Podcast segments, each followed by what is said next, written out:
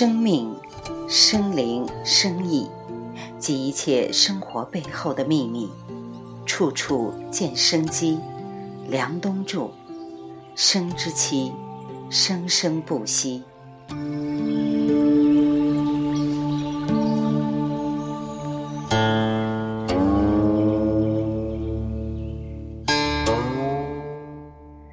中国古代墨子学说演化出一派讨论逻辑的一群人，就是公孙龙他们，我们称之为名家。公孙龙说：“如果我有一根木棍，每天折一半，我是永远不能够把它折完的。我今天折一半，再剩下一半，再剩下一半，再剩下一半。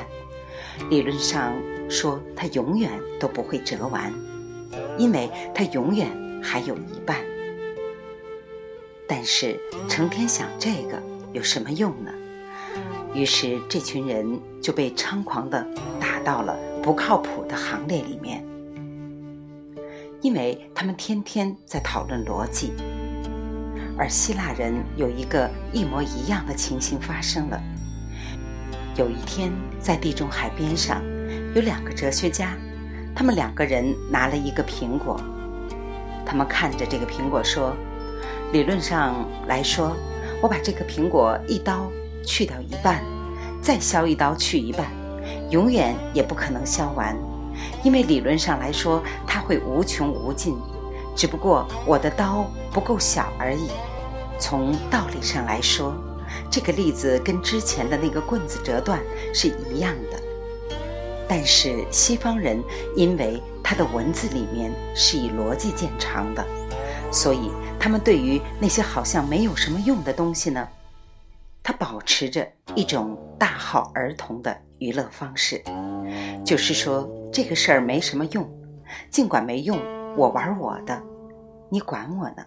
他就玩，继续玩，最后因为这个观念发现了原子。正是因为这样一种刚开始觉得不靠谱的讨论，西方人开始观察物质，并且发展出了今天的分子生物学，而所有的物理学和微观物理学等，也在这样一个刚开始觉得不靠谱的讨论里面进行下去了。东西方文明因为象形文字和逻辑文字就是拼音文字之间的最开始的。一点点小小的分眼，出现了巨大的差异。但是后来有一个人，他看到了这个很有趣的探讨。这个探讨就是说，量子物理学的时候，他们开始在思考，到底这个世界是不是真的是由最基本的物质构成的？他们开始思考这个问题了，因为刚开始的时候。那是一个假设，假设苹果可以一直分下去的话，它一定可以分到一个最基本的物质来构成一个苹果。这时候，大家就产生了一个很奇怪的想法，就是原来构成物质的并不是物质。这是现代物理学发展出来的一个很有趣的讨论。这个事情直接。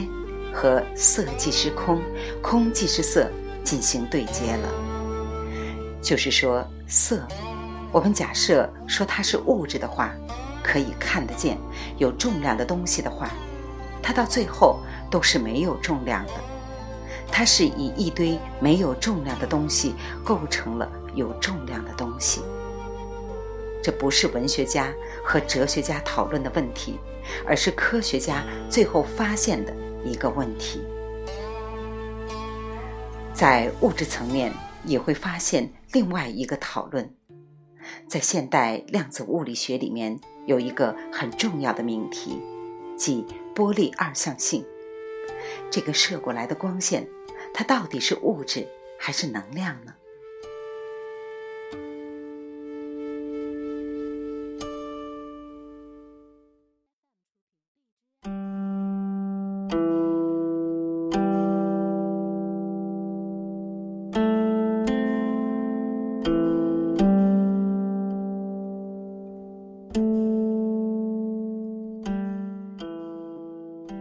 到底是物质还是能量呢？假设这里有几个栅栏，你有一个微光，这个光射过去的时候，如果光是物质的，是一颗一颗的小球的话，那么你就会发现这个地方是有小球的。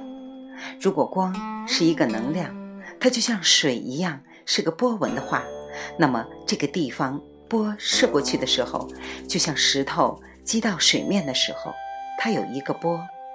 这个波一层一层，一个波一个波过来，过来以后，虽然它有栅栏阻挡，但是过了这个栅栏之后，这个波还是一圈一圈的。所以科学家就在想，是物质还是波？咱们玩一玩，试一下。如果射出来的它是一颗一颗的，这个地方以前没有的。那么它就是物质的，说明光就是很基本的光粒子组成的。如果过了这个栅栏之后，还是一层一层的波的话，那就是能量了。这就是科学精神嘛。结果有趣的事情发生了，当大家认为光是物质的时候，一检测，果然检测到一颗一颗粒子。但是，当你认为光是能量的时候，重新再做一下实验，你又发现一层一层的光波。换句话来说，他们得出了一个特别有趣的结论。这个结论就是：如果你认为它是物质，它就会长出物质的样子；如果你认为它是能量，它就会以能量的形式给你看。于是得出了另外一个更有趣的结论，这个结论就是，原来主观观察者的认识对客观是可以产生影响的。大家最近在微信上面有没有看到格马巴的一段讲话？我实在不忍心告诉你，这世界只是一个梦。这个话从哪里来的？其实，印度教和佛教有千丝万缕的关系。